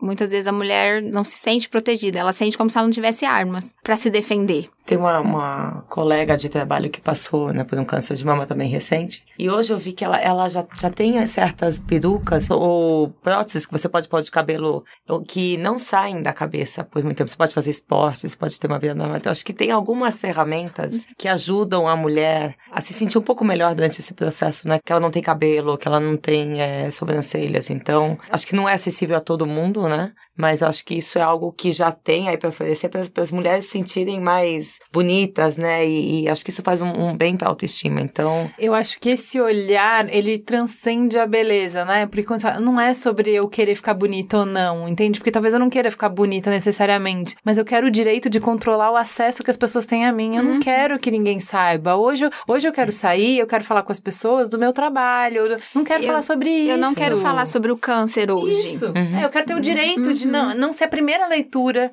da pessoa. da é pessoa. isso, e por isso que o cabelo incomoda tanto, porque é a primeira leitura é o paciente oncológico, aquela ali tá tratando de um câncer. Então, é essa exposição mesmo. Ele não precisa me ler todas as vezes que eu tô tratando. Ele pode me ler enquanto profissional, enquanto outros papéis que eu tenho dentro dessa sociedade. Eu acho que você precisa, elas precisam se esforçar para que as pessoas lembrem que elas ainda são Sim, mulheres, é, é, mães, mães, profissionais, né, né. porque a primeira mensagem que vem é do câncer, Uhum. né? Não tem outra opção. É muito exposto, é muita exposição, na verdade, né? E eu queria falar um pouco também sobre o impacto aí do tratamento, porque é, de novo, você se colocar numa posição de vulnerabilidade quando a gente foi ensinado desde pequenininho e a nossa sociedade é, reforça o tempo inteiro que você tem que ser independente, que você tem que ser forte, que você tem que ser batalhador, você tem que ser guerreiro. Sorrindo sempre. Sorrindo sempre, tá todo mundo no Instagram super bem Aham. de um momento que não é curto, como você falou muito bem. É um processo longo em que você vai estar vulnerável, sempre vulnerável. Como que é lidar com isso para as pessoas? Qual é o impacto que isso tem? Por exemplo, você é uma executiva, muito ótimo. A sua fala eu acho que vai impactar muitas mulheres, vão se reconhecer. Eu me reconheço muito. Não, eu sou uma pessoa que resolve. Eu sou uma pessoa que faz, acontece, eu sou independente, eu vou lá e aí vem um câncer. Aí você lidou como, bom, temos um job. Temos um projeto. Qual é o próximo passo? O que, que eu tenho que fazer? É, não foi tão fácil faço. assim, mas. não foi tão fácil, mas assim, eu, eu, eu voltando um pouco à tua pergunta aqui, eu, eu decidi manter em segredo né? Acho que só contei pro meu filho, mas assim, eu não contei para mais ninguém. A não ser algumas pessoas no trabalho, né? Porque eu tive que ausentar, acho que até fazer a, essa cirurgia, é, fiz a cirurgia mais ou menos três semanas depois que eu soube. Também foi, foi uma opção, porque eu soube numa terça-feira. Na sexta-feira, eu tava planejando uma reunião de família, depois de dez anos que a gente não se encontrava. Pessoas do mundo todo, né? A gente se reúne no Brasil. E para mim isso era muito importante. Eu tava organizando isso desde fevereiro, né? Isso foi em dezembro. Então, assim, eu, eu pensei, bom, eu não vou contar para todo mundo num momento tão feliz, né? E eu vou contar uma notícia ruim, né, para as pessoas e tudo mais. Então eu, eu escolhi não contar, não, não é que foi algo muito fácil, né, porque você tá passando pelo, pelo, pelo teu momento, mas aí eu decidi contar para minha família após a cirurgia, porque eu já sabia exatamente o que que era, o que que não era, se você tem uma visão muito melhor. Decidi contar pro meu time na empresa, também porque eu também achava que era importante eu falar para as pessoas, não não porque eu estava tratando o câncer, mas por prevenção, para as pessoas também entenderem, né, que elas têm que se cuidar, contar um pouco da minha história e também que elas iam entender que eu ia me afastar de vez em quando. E acho que isso ajudou muito assim no relacionamento das pessoas, as pessoas se abriram, uhum. mesmo não tendo família aqui para me apoiar. Acho que o meu time, né, porque teve várias é, pessoas que no meu time que tiveram tido câncer também que vieram me, me acolher, me apoiar e tudo mais. Então, eu acho que isso foi um momento que para mim foi muito importante, então, mas aí eu, eu olhei para isso como sendo um projeto, vai no My Job. Daí para frente, acho que de uma forma, acho que quatro, cinco meses eu fiz radioterapia só, né? E isso é algo que aí eu consegui terminar e e é só acompanhar depois a cada três meses. É, então, mas aqui isso é muito da personalidade dela. Não, eu... Quer ser uma é. pessoa muito objetiva e uma pessoa que, que resolve o perrengue. É, então, pronto, é pronto, só mais um perrengue. Vai. O que, que é mas... é que tem que fazer? Próximo. Como é que é? Próximo. Mas... E aí? Mas, eu faço assim... o quê? E você faz o quê? Qual é o resultado? Que PI diz quanto que é. tá não, bom? Mas também, também, não, tá também... muito bom o resultado dessa. O KPI era outro, vamos refazer. Mas também, não, tem um outro lado também. Sou a única pessoa da família no Brasil. Né? Meu filho estava aqui comigo nessa época, mas hoje só sou eu. Eu tenho família que mora na Finlândia, eu tenho família que mora em Portugal e agora meu filho mora na Austrália. Imagina se eu contasse para minha família desde o começo o que estava acontecendo. Minha mãe, meu pai, meu irmão, onde gente, eles tinham passado né, pelo câncer da minha sobrinha há um ano e meio, dois anos antes, sem poder fazer alguma coisa assim à distância né? Sem poder ajudar, sem poder. Eu acho assim que essa preocupação, esse medo, essa ansiedade e tudo mais, eu não queria colocar isso para eles naquele momento, né? Então eu tinha que escolher o que, que eu ia fazer. Eu ia aguentar esse momento até ter clareza do que, que era o tratamento, né, o que, que era o tumor, em que estágio que ele estava, e depois eu pudesse contar para eles. Então, assim, é meio que, se eles estivessem por perto, acho que minha, minha decisão teria sido bem diferente. Você poupou as pessoas, você fez o que precisava ser feito, em nenhum momento você encarou sua vulnerabilidade? Nenhum momento você. Eu chorei na frente do meu time. Assim, eu, quando eu contei. Mas, assim, mas em eu... algum momento é, você se sentiu realmente, porque eu acho que essa posição que a gente tava falando, né? De fazer a químio, de ficar sem cabelo, de perder o. Que foi uma coisa que você não passou, mas assim, enfim, o, a agressividade do tratamento, é, de, de, você vomitar, de você. Sabe, você não ter controle sobre o seu corpo. Isso é. Isso eu acho mas que é uma das coisas medo que pega. De ter medo. que fazer químio. Assim, eu não sabia, né? Eu, eu só soube. É, acho que foram 40 dias após a cirurgia né, quando eu teve o resultado. E me foram claros, disseram, olha, a gente não sabe ainda se você vai ter que fazer químio ou não, vai dependendo do resultado. E eu pensei em tudo nisso que você falou, né? Tinha medo, né, de que... Eu não sei se eu pensei no cabelo, ou se eu pensei, né, na, na, na fraqueza, ou se eu pensei, Acho né... Que pensou em tudo um Em tu, tudo um pouco, talvez, né? Mas, assim, eu sei que é, é, é muito difícil, né? A rádio, para mim, já foi difícil. Já é, assim... É, é, assim, a rádio já te dá um cansaço enorme, assim. Mas, assim, eu não consigo imaginar o que é passar por uma químio é, o que eu quero dizer é o seguinte: a gente tem as mulheres cada vez mais ocupando lugares de cuidar das pessoas, cuidar das famílias, mas também de decidir e de criar e de fazer e de, é, de liderar times. É, então, é uma posição que a gente acostumou a, de ocupar em que a gente está no controle. E eu acho que uma das, um dos maiores impactos do tratamento é perder. é perder o controle. É desesperador perder o controle. Uhum. A nossa cultura, a nossa sociedade, o momento que a gente está vivendo, ele valoriza muito quem consegue manter o controle. Isso é lindo, isso é, é altamente valorizado. Essa pessoa, ela tem o controle. E de repente você precisa ser cuidado. E de repente você não poder ser, entre aspas, confiável. No sentido de, se eu sempre dei conta de cuidar dos meus filhos, durante esse tempo eu não vou dar, não é? Se eu dei conta de cuidar do meu marido, por um tempo eu não vou dar.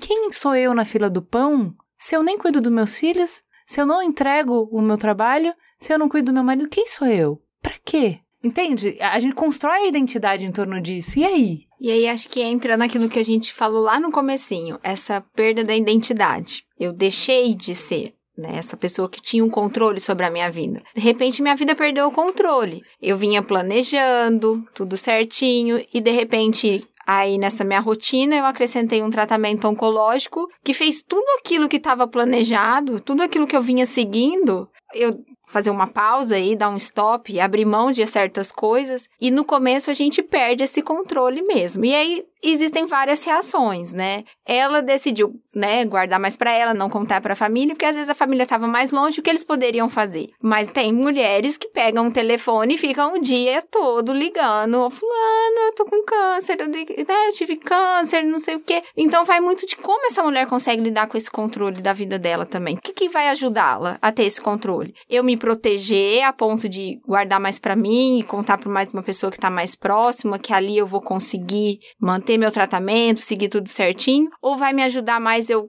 contar para minha vizinha, para minha irmã, para quem tá lá longe, porque assim eu sinto um apoio maior, porque eu vou, eu vou receber uma ligação, eu vou receber uma mensagem de apoio no WhatsApp que vai falar, olha, hoje o seu dia vai ser lindo e aquilo vai me me talvez resgatar aquela eh, essa essa felicidade que elas sentem que elas perderam né? A vida delas seguia uma rotina que de repente teve que ser interrompida. Então é, é ressignificar tudo isso, né? É ressignificar quem que é ela, é, o que que ela está sendo exposta, que rede de apoio que ela tem. Muitas pessoas têm uma rede de apoio até no trabalho muito boa, mas outras não. Muitas das vezes, né, é lei isso, a mulher, né, pode, é afastada, né, durante o tratamento, mas ela existe muito medo. E aí, eu vou voltar depois? As minhas contas não vão parar de chegar, como que eu vou pagar isso? É, então uhum. essa é o próximo step do impacto do tratamento, uhum. que é o, é o tratamento que quebra uma família. Quebra. Não é? Porque a gente quer usar, a, é, ok, eu tenho pelo SUS a garantia de X tratamento, mas eu sei, como você estava falando, que existe um tratamento melhor. Então eu quero acesso a esse tratamento. E aí eu vou gastar o que eu tenho e o que eu não tenho, e Exatamente. duas gerações para frente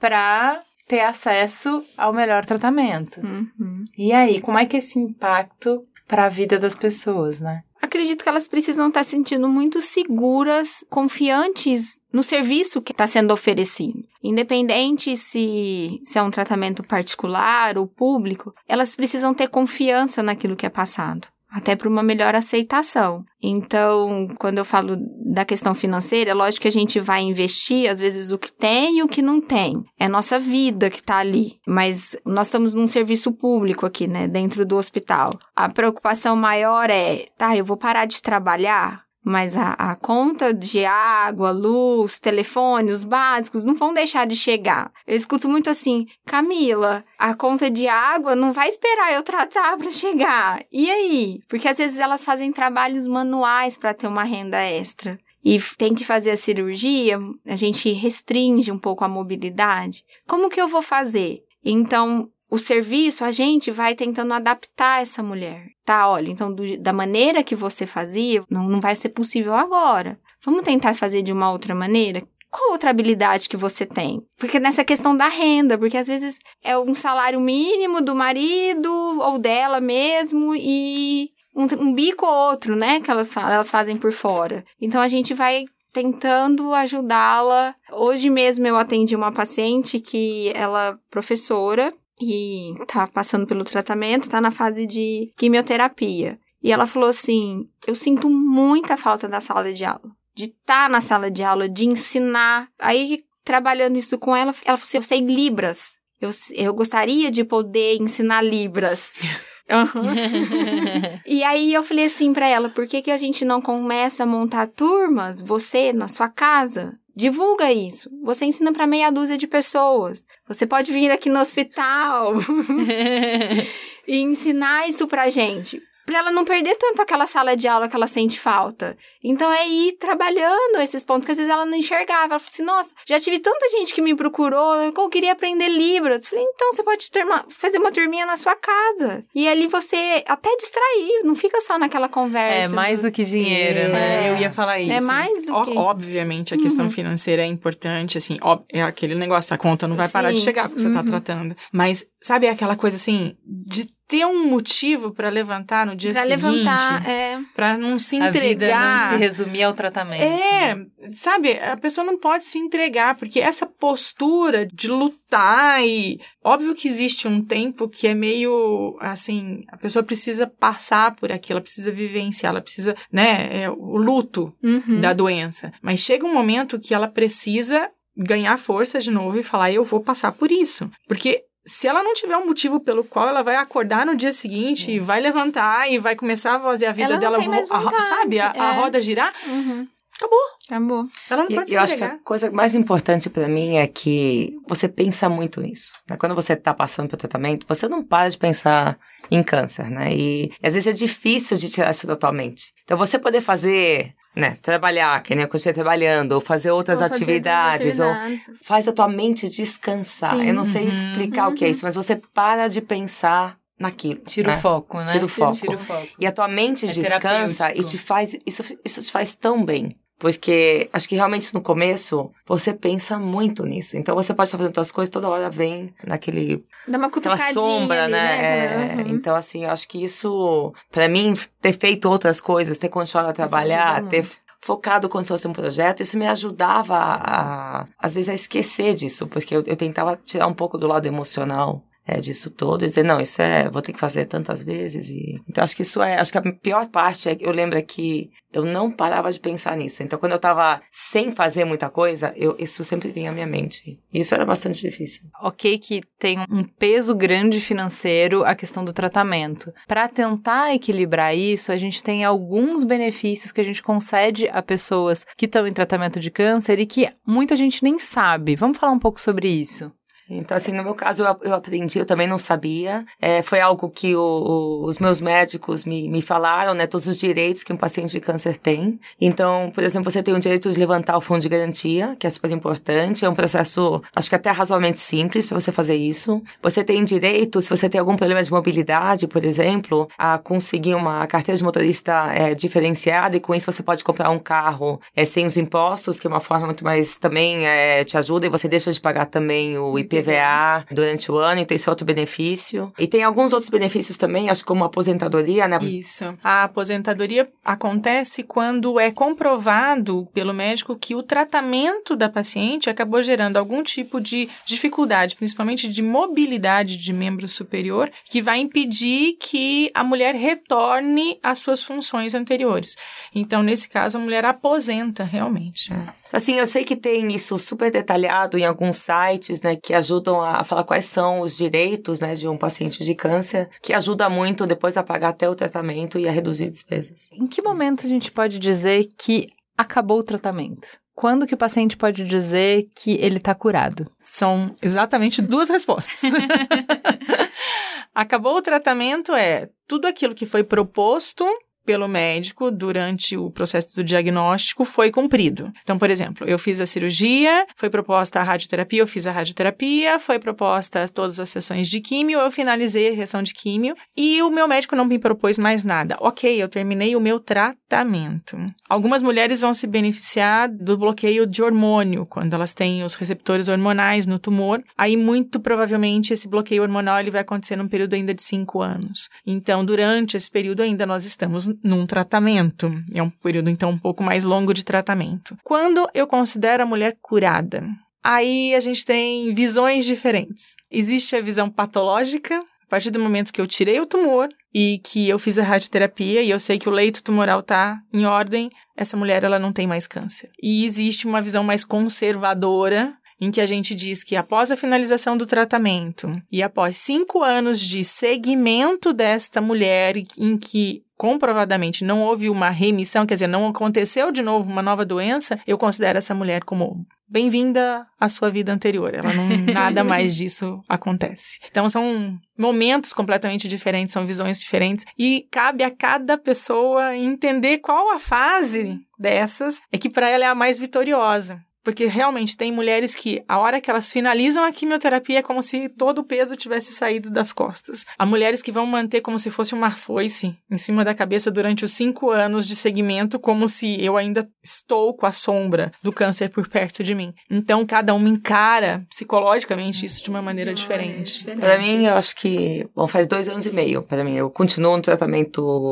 hormonal. hormonal. Tem mais dois anos e meio de tratamento hormonal. Estou bem na, então, na metade disso. Mas eu acho que quando eu completei dois anos, então quando eu fiz o tratamento, terminei a rádio, fiz dois anos, né, com esses controles a cada três meses, e aí eu passei para seis, acho que foi quando eu meio que decidi virar o capítulo e eu, eu assim, eu me sinto curada. Eu sei que ainda tem que continuar todo esse tratamento e eu sei que existe riscos, mas eu quero acreditar que isso já está no passado e que é, daqui para frente é vida normal e eu me, me, sinto assim, eu sou uma pessoa diferente, acho que hoje eu me cuido muito mais. É, eu acho que é... essa é a próxima pergunta. O que, que muda depois? Acho que eu me cuido muito mais. Então, minha, minha, eu já tinha uma alimentação muito saudável, mas eu fui totalmente pro orgânico. Eu cortei carne vermelha, eu como só peixe. Exercício físico eu já fazia antes, né? Sempre fez parte da minha vida, mas é uma coisa que eu penso muito mais, assim, eu tenho que fazer. Eu tenho hobbies onde eu fico perto da natureza, que me fazem desligar do trabalho. Então, uma vez por semana, isso é algo que para mim, é o dia inteiro, eu desligo do trabalho, então redução de estresse. É, então, acho que... Que hobby? Que é, eu, eu, vou eu vou para uma chácara onde eu planto, eu serro plantas, ah. eu cuido de jardim enorme. Então, assim, isso é algo. Mexer com a terra, mexer com. É algo que para mim é muito importante. Então, eu acho que isso mudou muito. Assim, eu já era uma pessoa, acho que eu, saudável, mas eu acho que tinham coisas que eu poderia melhorar para ser mais saudável, principalmente estresse. É, então, acho que dedicar sempre pelo menos um dia por semana, onde eu desligo o celular do trabalho, onde eu desligo tudo, eu vou primeiro à natureza. Eu acho que para mim é algo que me faz muito bem, me recarrega como um todo. Então, eu olho para a vida de uma forma diferente também, né? Família é muito importante, minhas férias são muito importantes. Então, assim, acho que você olha para as coisas é muito mais no presente também, para você aproveitar do que acho que do que antes. Antes eu trabalho tinha uma, uma parte assim quase o tempo todo, né? Eu pensei, eu cuidava, deixava minha saúde, acho que um pouco para depois. É, eu acho que é muito difícil você é, conversar com sobreviventes de câncer e não falar de uma ressignificação da vida. Né? O que, que você vê isso no seu trabalho? É justamente isso. É, o que a gente observa é que a visão de mundo deles muda um pouco. É questão de qualidade de vida. Então, essa questão de alimentação, de às vezes pegar um final de semana e pro, pro pescar e para uma chácara. É lógico que qualidade de vida é muito subjetivo. Né? O que pode ser interessante para mim pode não ser para você, mas assim, a gente percebe que eles mudam um pouco a rotina. Aquilo que, às vezes, o trabalho, aquela coisa de ficar final de semana trabalhando, trabalhando, que eles faziam antes, Hoje não, peraí, eu vou tirar pelo menos um domingo à tarde para dar uma caminhada, ou para não fazer nada, ficar sentado na frente da televisão com os pés para cima e assistindo televisão. Então, essa ressignificação, é, a gente observa que isso acontece no paciente oncológico. Ele passa a ver a vida de uma outra maneira. O que era importante, às vezes, deixa de não ser tão importante. Aquilo que ele não dava tão importância, agora parece que é mais importante. E aí vai de cada um né? Como que ele vai lidar com isso? Quer estar tá mais próximo de quem? Com quem que não quer estar? Tá? Eles falam que eu escuto muito das mulheres: "Ah, hoje eu não faço tanta graça não. Se eu gosto, eu gosto, se eu não gosto, eu não gosto da pessoa e não vou ficar dando risada, fazendo carinha de paisagem assim, sabe? Então, é muito do que elas querem, o que eu quero para mim, o que, o que vai ser bom para mim. Eu já passei por um tratamento tão dolorido, então que o que eu puder evitar de coisinhas que me atormentam, eu vou tentar evitar. Então, se aquela fulana me atormenta demais, não vou ficar fazendo carinha bonitinha só porque, ah, eu preciso suportar a fulana. Eu escuto muito isso, é, é muito engraçado, né? E assim, uma coisa que eu acho que é legal a gente, enquanto profissional que tá na área, e é até gratificante pra gente elas voltam, né, para contar e para falar o tanto que tudo isso foi importante. E, e, como que esse apoio profissional de toda a equipe, de todo mundo que estava envolvido, foi importante. Desde do, do faxineiro que deixou o banheiro limpo, o quarto que ela estava limpo, até o médico, né? É, como que isso, a, a, direção, como que isso foi importante, como que, que ajudou. Então, eu acho legal porque elas voltam para agradecer né? E a gente agora costuma usar uma fala, teve num momento de um diagnóstico, o médico usou para uma paciente a fala: "Olha, eu só vou deixar a senhora chorar hoje, hein? A senhora não pode chorar mais". E aquilo marcou, e foi uma fala tão espontânea dele. Ela passou, fez todo o tratamento e ela voltou e falou assim: Eu gostaria de conversar com aquele médico. Aí ela foi e falou assim: Doutor, lembra que o senhor falou que eu só podia chorar aquele dia? Então, eu só chorei aquele dia. E depois disso, eu falei, eu vou lutar e vou lutar com um sorriso no rosto. Não vai ser fácil? Não vai, mas o doutor falou que eu só podia chorar aquele dia. então isso é até gratificante pra gente, sabe? E aí eu até falei pra ele, falei assim, agora nós temos que usar essa fala sempre. Só pode chorar hoje. então é muito legal isso. Eu não sei se pode só chorar um dia, se é. você falou e eu... É. Mas eu acho que tem que sempre ser uma, uma oportunidade da gente Sim. melhorar, uhum. sabe? Eu acho que, assim, é um chacoalhão que a vida dá pra você falar assim, peraí, tem coisa errada que eu posso, sabe? Uhum. Que eu posso melhorar. E, e, a grande maioria das pessoas que passa, agora não só falando de mama, mas de outros tumores, elas se modificam. Modificam. E elas se uhum. modificam para melhor. Uhum.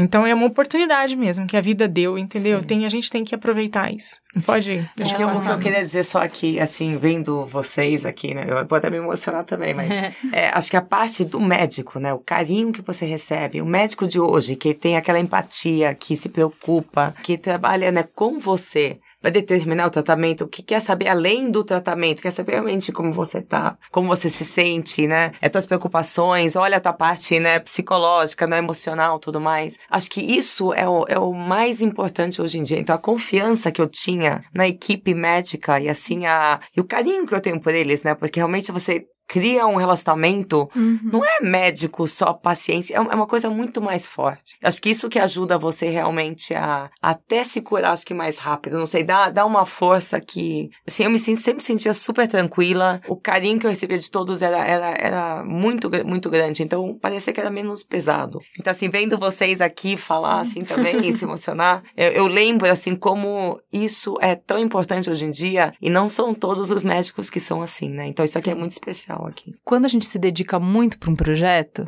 a gente fala, nossa, esse projeto é um filho para mim. Porque à medida do nosso envolvimento e do quanto a gente valoriza uma coisa, está muito ligado ao tempo que a gente colocou naquilo, a energia que a gente colocou aquilo. Então, quando você luta muito por uma coisa, quando você se desgasta muito para construir isso, aquilo passa a ter mais valor para você. A gente ganhou a vida, ninguém lutou por ela. Hum né? Todo mundo que está aqui Sim. simplesmente está. E a gente acabou de fazer um programa sobre suicídio, em que os profissionais de saúde estavam falando que a dificuldade que eles têm hoje é que o jovem chega e ele não relata um motivo para morrer.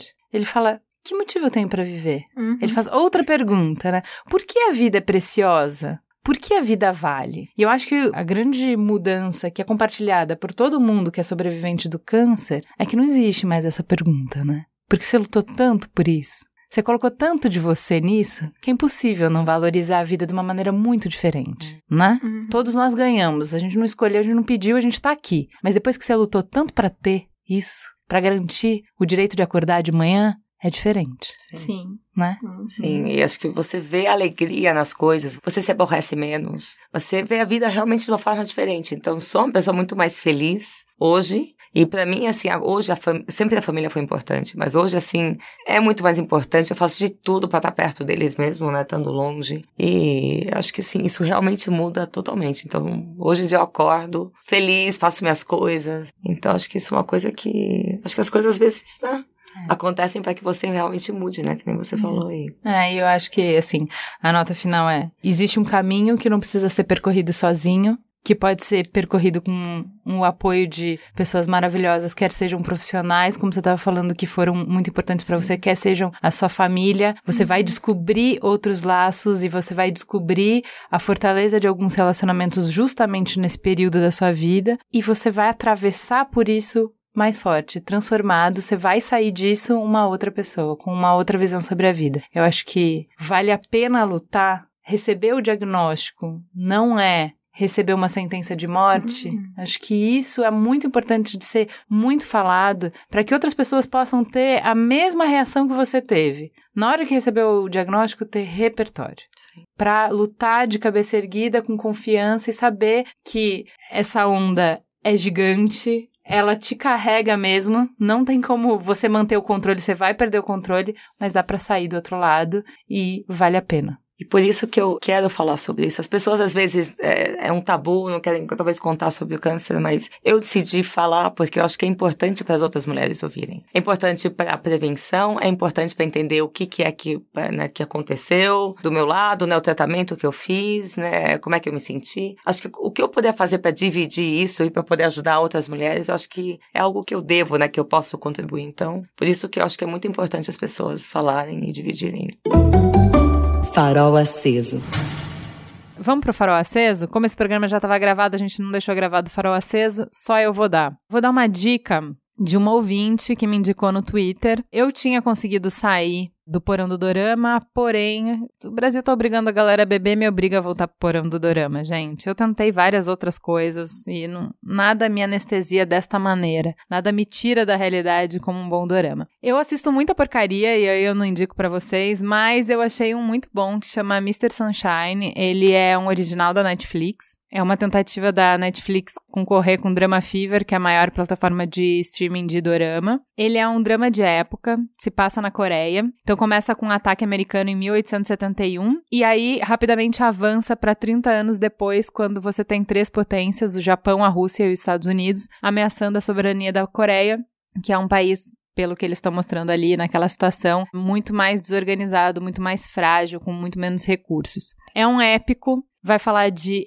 luto, de dor, de perda, de sofrimento, mas também de heroísmo, de amizade e de amor, entrecruzando as histórias de um bandido, um militar, um poeta, uma rebelde e uma sobrevivente, mas tudo isso é moldurado por paisagens belíssimas de tirar o fôlego, assim, sabe quando tem aquela imagem que você queria transformar num quadro. Tem uma série delas a cada episódio. É muito, muito bonito. Um olhar para a beleza é sensacional. É uma trilha sonora muito comovente. É uma série que é grandiosa, mas com delicadeza, que é cheia de amores impossíveis e esperanças vãs, mas que pontua isso com humor e com leveza. É uma saga absolutamente arrebatadora, cheia de intrigas políticas, aventura e, óbvio, drama muito drama. Então, assim, é, é, muito bonito, eu tô absolutamente capturada, estou nesse universo. Até acho que os meus trejeitos estão refletindo o que eu tô assistindo. Vale muito a pena, tá? Mr. Sunshine, um original da Netflix. Fala que te escuto. E vamos pro Fala que eu te escuto. A Isa Machado mandou assim: Oi, Ju, oi, Cris, me chamo a Isa e esse último podcast, essa tal felicidade, me fez tão bem de alguma forma que eu precisava escrever para vocês. Antes de mais nada, preciso lançar a hashtag Felipe no elenco fixo. Eu acho é pouco, acho que é necessário, subam essa hashtag. Eu queria dizer obrigada, obrigada por acompanharem minha vida por quase quatro anos. De alguma forma, vocês tiveram uma grande parte no desenvolvimento do que eu acredito ser bom. Vocês fizeram e ainda fazem muita, muita diferença na minha vida. Se hoje eu sou uma mulher foda, modéstia à parte, é grande parte pelas mensagens que vocês passam. Juro juradinho. Às vezes estou conversando com os meus amigos e do nada jogo um contraponto, mesmo sendo a coisa mais boba do universo. Então eu grito para mim mesma: É isso, mamilos. Eu acompanhei cada mudança, cada conquista e vitória, assim como vocês acompanharam a minha vida. Sinto que o Mamilos é aquela irmã mais nova que você sente mega orgulho. Muito obrigada por tudo. Vocês duas são para mim como os doramas são para Ju. vocês são minha alegria, por isso eu precisava escrever. Amo vocês. Gente, é isso, né? Muito fofo. A Stephanie falou: Olá, mamileiros e mamiletes. Eu tô aqui no busão ouvindo mais esse Mamilos maravilhoso e pensando em como a felicidade é uma coisa simples, mas envolve muita coisa complicada. Cada vez mais a vida me prova que felicidade é uma consequência de como você encara o mundo, da importância que você dá para cada coisa. Eu pego o busão lotado todo dia, moro numa cidade que não gosto, não tenho independência financeira nem nada parecido, mas sou muito grata e feliz porque essas pequenas chatices me possibilitam fazer todo o resto que me deixa feliz, que é estudar o que eu amo e estar cercada por quem eu amo e me ama. Ao mesmo tempo, vejo meu irmão mais velho que tem tudo que a maioria deseja e não é feliz, porque dá importância demais para tudo que o incomoda. Isso, aliás, me faz pensar em como a felicidade é um paradoxo na nossa realidade, porque ao mesmo tempo que todos querem ser felizes, quem é verdadeiramente feliz é visto como ingênuo ou abençoado, porque quem tem que se preocupar com boleto não tem como ser feliz. O Thiago escreveu um, um, e-mail super longo, contando uma trajetória de muita expectativa, frustração, profundo sofrimento e transformação. Eu vou tirar um trechinho da história do e-mail dele. Então comecei a estudar filosofia, não tinha no currículo na época que eu estudei. As experiências que foram relatadas por Freud me ajudaram muito. Porém, foi na filosofia de Nietzsche que encontrei maior relação com a minha vivência. Em seu livro E Assim Disse Zaratrusta, ele relata que todos nós nascemos camelos, carregando os conceitos pré-definidos da sociedade. Alguns poucos de nós nos libertamos disso e viramos leões. Nesse momento, lutamos contra tudo e todos, contra qualquer ídolo de valor construído por essa sociedade. E por fim, depois de perder todos seus ídolos e acabar no niilismo, o leão tem a oportunidade de virar uma criança. Como criança, podemos redefinir nossos conceitos e valores, nos dar a chance de escolher nosso caminho. Pouco resta da pessoa que eu fui no passado. Hoje sou uma pessoa tranquila e realizada que objetiva sempre experienciar essa minha existência única da melhor forma possível, mas sem cobrar o sucesso ou fugir do fracasso, pois não acredito nessas duas ilusões. Todas as experiências, boas e ruins, são igualmente únicas e têm o valor que dou para elas. Olha, gente, esse programa fez os ouvintes ficarem muito filosóficos. Melhores ouvintes, né? O que, que eu posso dizer? Quem é que recebe um e-mail desse da audiência, gente? A Paula falou assim: durante todo o episódio 166, eu lembrei de um livro chamado A Coragem de Ser Imperfeito, de Brené Brown. E acho que orna. Não sei se alguém indicou em outros episódios, mas vale ler e identificar algumas armaduras que colocamos para não transparecer a vulnerabilidade. A dificuldade em encontrar felicidade nas coisas pode ser uma armadura. Sobre esse episódio, também rolou uma identificação profunda com as mães do grupo. Queria ir no estúdio dar um abraço em vocês. E mesmo não me identificando com a Ju no fato de afirmar ser uma pessoa difícil, meu problema está em ser doce demais e as pessoas acharem que eu não tenho direito, eu achei essa declaração tão doce de uma facilidade de lidar tão grande por ela ser quem é e trazer um lugar de conforto da previsibilidade. E fiquei pensando muito em como somos dicotômicos com palavras, quando elas possuem tantas nuances. Gente, eu adoro essas análises. O Marcos falou assim: felicidade é ter pouco tempo livre no dia a dia, mas sempre poder se imaginar numa roda entre amigos ao ouvir um podcast, principalmente se for um Mamilos, meu mais novo amigo. Felicidade é refletir sobre a felicidade e descobri-la em lugares que antes não percebia. A Jolie disse: Mas que delícia começar a semana falando de felicidade para lembrar de sermos gratos todos os dias. Obrigada, Mamilos, pela bênção semanal. O Samuel disse: clichê dizer que ouvir o programa sobre felicidade me deixou mais feliz, num momento não exatamente alegre. Muito obrigada, parabéns. E o Bruno falou: essa tal felicidade me pegou um dia deprimido, uma bad sem precedentes, mas no final do programa eu tava mais relaxado, mais tranquilo. Só amor por vocês. É isso, meus amores. Temos mais um programa. Eu vou viajar, vou ficar uma semana fora, porque eu tô muito precisada, né? Vocês sabem, mais do que ninguém, vocês acompanharam essa caminhada. Esse período está acabando. A gente vai voltar tudo aos eixos. Merigo volta, Cris volta. A vida vai ficar muito mais ensolarada, muito mais feliz e muito mais leve. Eu vou descansar um pouco, recarregar as baterias antes disso para me preparar para esse novo momento, mas a gente já tá deixando um programinha gravado para ir ao ar semana que vem, para acolher vocês na semana anterior às eleições, ok? Vamos juntos, fiquem tranquilos, se cuidem.